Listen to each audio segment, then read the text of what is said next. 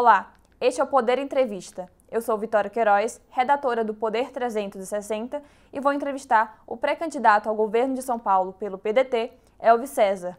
Elvis César tem 45 anos. Formado em Direito, foi vereador de Santana do Parnaíba de 2009 a 2013. Também foi prefeito do município. Pré-candidato, obrigada por ter aceitado o convite. Eu que agradeço. Esta entrevista está sendo gravada no estúdio do Poder 360 em Brasília, em 13 de maio de 2022. Eu começo essa entrevista perguntando: o senhor apoiou o presidente Jair Bolsonaro em 2018. Quando e o que fez o senhor mudar de ideia e hoje apoiar o pré-candidato Ciro Gomes do PDT na corrida ao Planalto? a competência. O que me fez mudar de ideia a competência, a ficha limpa, o legado do Ciro Gomes no Nordeste, um, um estado que foi transformado por políticas públicas é, incríveis, sobretudo na área de educação. Então, a competência, a ficha limpa e um projeto de desenvolvimento nacional. Por isso que eu sou convicto, convicto em apoiar o Ciro Gomes. E quando foi essa mudança de ideia? Essa mudança veio no último ano, quando a gente já estava tentando, observando o cenário nacional e verificando que não teríamos mais como continuar votando por exceção. O eleitor brasileiro ele não quer mais votar por exceção. E o que é isso? Votar em um porque não gosta do outro, votar no outro porque não gosta de um. Não, não, não. Nós queremos votar numa pessoa competente, preparada, que já tenha feito e tenha um, um, uma, uma ficha limpa é isso que nós queremos e essa pessoa chama-se Ciro Gomes. A última pesquisa Poder Data, realizada de 8 a 10 de maio, indica que o segundo turno da eleição presidencial será entre o ex-presidente Lula e Bolsonaro. Em uma eventual não ida de Ciro ao segundo turno, o senhor voltaria a apoiar Bolsonaro? Olha, Vitória, essa pesquisa ela mostra a realidade atual. Pesquisa mostra o, extra, o status ah, que nós estamos. É, é claro que as eleições não começaram, as propostas serão analisadas pelo povo brasileiro. 20% dos eleitores do presidente Lula só votam no Lula porque não gostam do Bolsonaro, não gostam do Bolsonaro. 10% só votam no Bolsonaro porque não gostam do Lula. Então tem uma avenida muito grande, um campo grande para o Ciro entrar e convencer essas pessoas. E no segundo turno eu tenho convicção que o Ciro estará e nós estaremos com ele para que ele chegue vencedor da eleição para presidente da República. Nós não temos plano B, é só o plano A, Vitória. Ciro Gomes. As pesquisas também já indicam que os pré-candidatos Fernando Haddad, do PT, Márcio França, do PSB e Tarcísio de Freitas, do Republicano, são os mais competitivos ao governo de São Paulo. Quais são as estratégias do senhor para mudar esse cenário? Olha, olha, olha eu, Vitória, eu eu sou o candidato que lançou a sua candidatura, eu lancei em 4 de abril, portanto, um pouco mais de 35 dias de candidatura.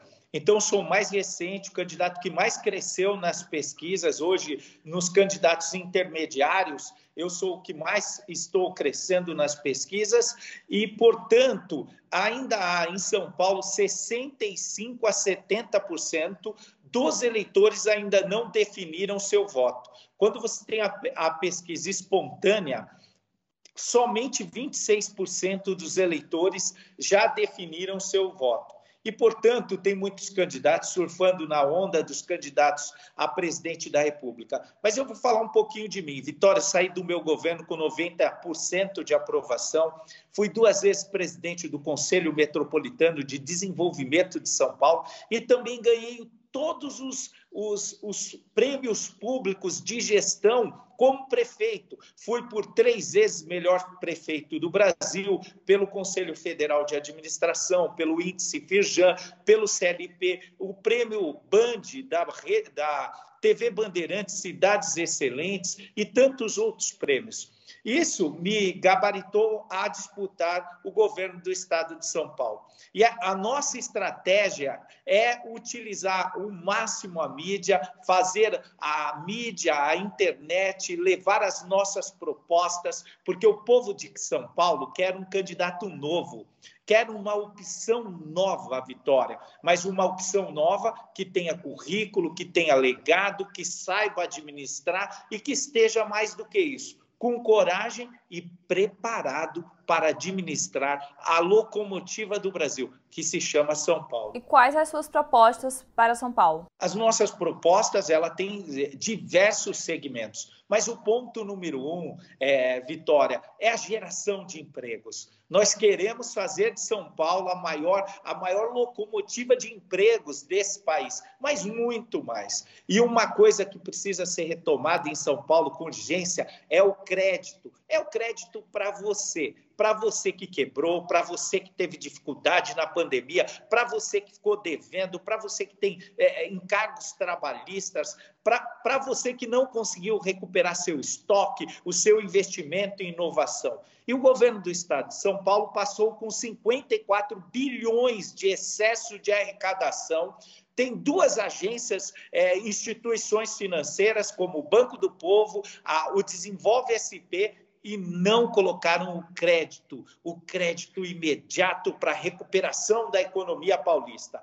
Veja bem, nós tivemos uma severidade total para fechamento, lockdown, tudo isso para salvar vidas. E agora, toda essa energia não foi colocada para a gente recuperar a economia. E com dinheiro, com dinheiro no caixa. A forma de restabelecer emprego da forma mais rápida possível, e isso a história já nos mostra, nos mostrou é o investimento do Estado. E o investimento no Estado, no empreendedor, no empresário, na reindustrialização. E quando eu falo reindustrialização, é no mercado novo, no mercado de tecnologia. Então, precisa ter crédito. Imagine só, um milhão de créditos concedidos, nós geraremos quase 3 milhões de empregos em São Paulo, só em São Paulo.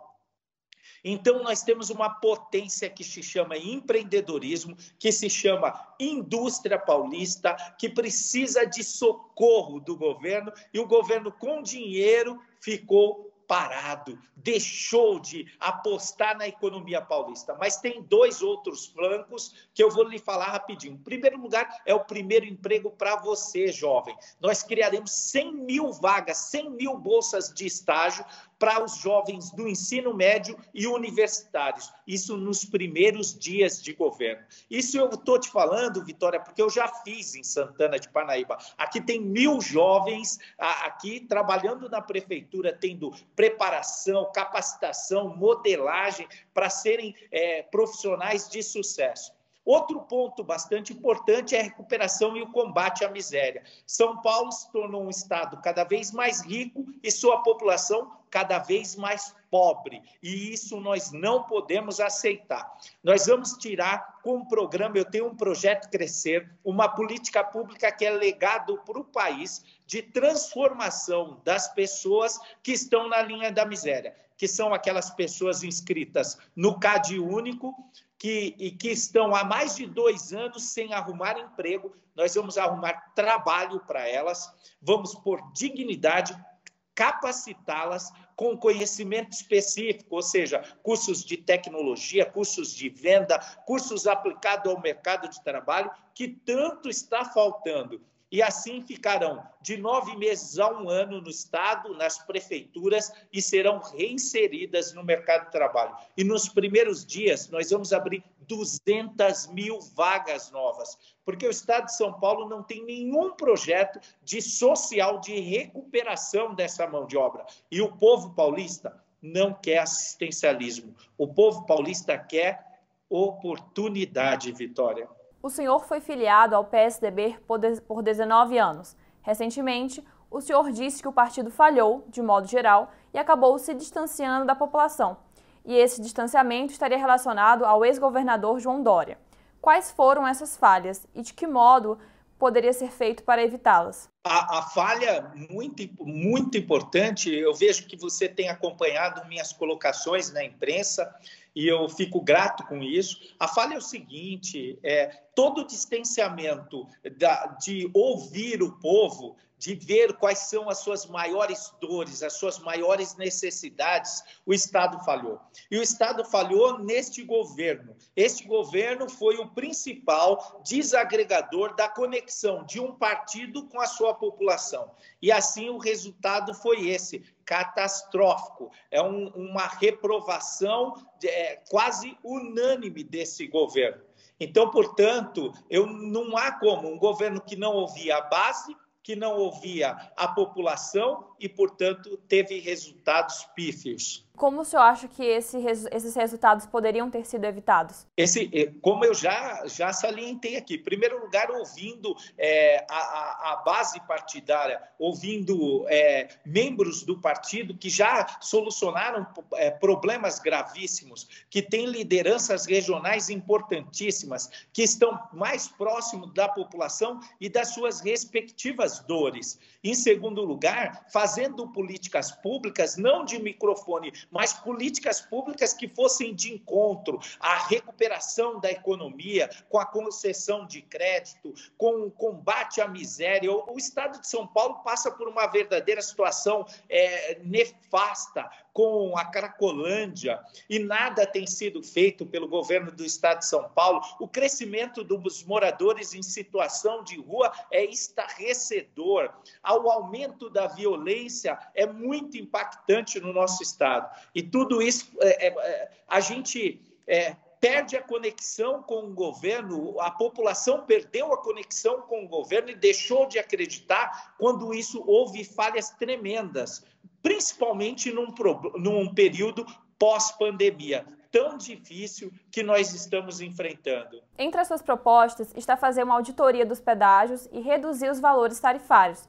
Como o senhor pretende fazer isso com os contratos vigentes de concessões? O primeiro ato meu como governador vai baixar um decreto para auditoria de todas as praças de pedágio, em todas as rodovias paulistas. E como que nós pretendemos fazer isso? Com toda a segurança jurídica. A gente quer ver se a economicidade e se os padrões contratados com as concessionárias estão corretos. Ponto número dois, verificar como que houve um aditamento do prazo no último dia de governo do governador João Dória, se, prorrogando as concessões por 15 anos, sem nenhuma possibilidade de abaixar a tarifa do pedágio, o valor da tarifa. É insustentável. O pedágio no estado de São Paulo é uma verdadeira trava de desenvolvimento econômico, um bloqueio à economia. E isso não podemos aceitar. Nós vamos fazer auditoria, indenizar as concessionárias se, forem, se for necessário,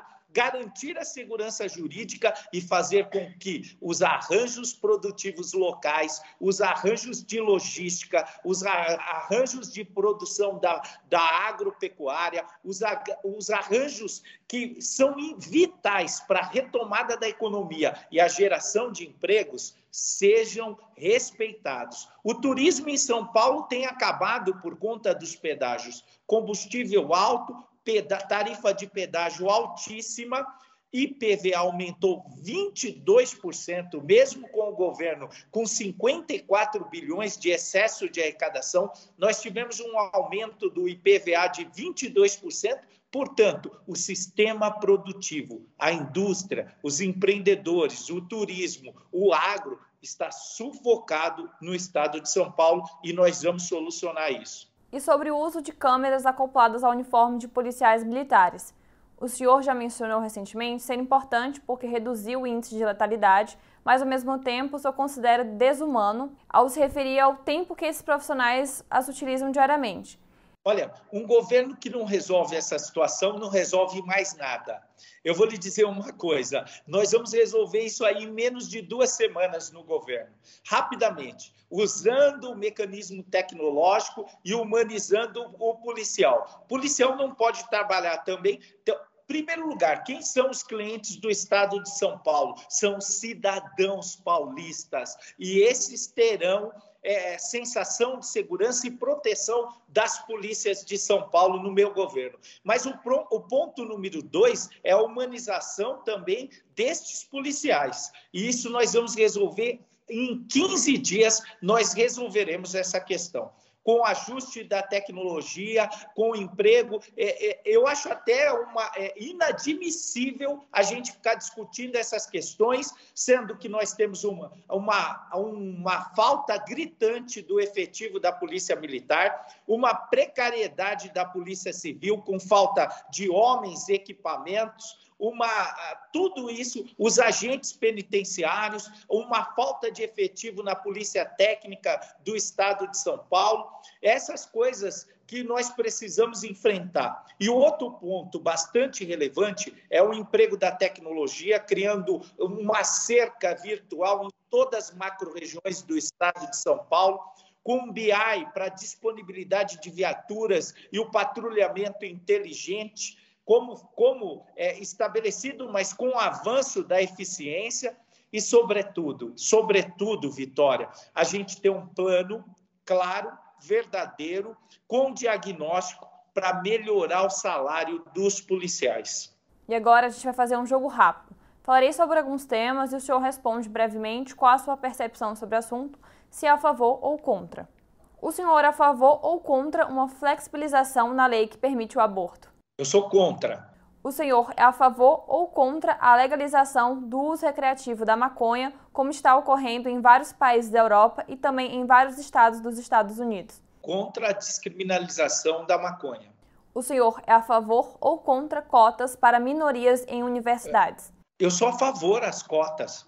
O senhor é a favor ou contra privatizar a Petrobras? Olha, eu, eu, não, eu nem vou falar nada a respeito, eu sou a favor de desindexar a Petrobras, o valor do petróleo do dólar.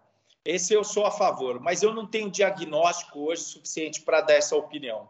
O senhor é a favor ou contra privatizar o Banco do Brasil ou a Caixa Econômica Federal? Da mesma forma que na última pergunta, eu não tenho um diagnóstico, eu precisava ter um diagnóstico para saber a respeito disso. O senhor é a favor ou contra as regras das leis trabalhistas, a CLT? Olha, eu acho que o avanço da legislação ela pode ser aperfeiçoado para aperfeiçoar, para gerar mais empregos e mais segurança para os trabalhadores. O senhor é a favor ou contra a reforma administrativa que torna mais fácil a demissão de funcionários públicos? Eu sou a favor. O senhor é a favor ou contra a reforma tributária? Sou a favor. O senhor é a favor ou contra o projeto de lei contra fake news que está em tramitação no Congresso? Eu sou, eu sou, a, eu sou contra fake news, mas eu não conheço o projeto. Agora, na sua avaliação, o que precisa ser alterado na segurança pública? A segurança pública precisa de uma política, um movimento pela segurança pública, que dê oportunidade para o povo, que gere empregos, que combata a miséria, mas que, sobretudo, tenha, em primeiro lugar, ações de curto, médio e longo prazo com o emprego de tecnologia, com o aumento da corporação, o aumento do número de policiais militares, o aumento do número de policiais civis, bem como a estruturação das delegacias e das companhias da Polícia Militar, de tal modo que eles possam ter toda assistência para exercerem um policiamento com muita eficiência. Da mesma forma, com o emprego de tecnologia bem estruturado, com a quantidade de homens suficientes, uma valorização do salário dos policiais. O senhor é a favor ou contra o chamado excludente de ilicitude? Depende, temos várias excludentes de ilicitude é, é, o, várias delas, todas elas, quando forem utilizadas, eu sou a favor. Chega ao final esta edição do Poder Entrevista. Em nome do jornal digital Poder 360, eu agradeço o ex-prefeito Web César por ter aceitado o convite. Eu que agradeço, quero deixar um grande abraço para todos que estão nos ouvindo, nos assistindo e para você em especial. Obrigado por, pela oportunidade. Deus abençoe todos vocês. Agradeço também a todos os web espectadores que assistiram a este programa. Esta entrevista foi gravada no estúdio do Poder 360 em Brasília, em 13 de maio de 2022. Para ficar sempre bem informado, inscreva-se no canal do Poder 360, ative as notificações e não perca nenhuma informação relevante. Muito obrigada e até a próxima!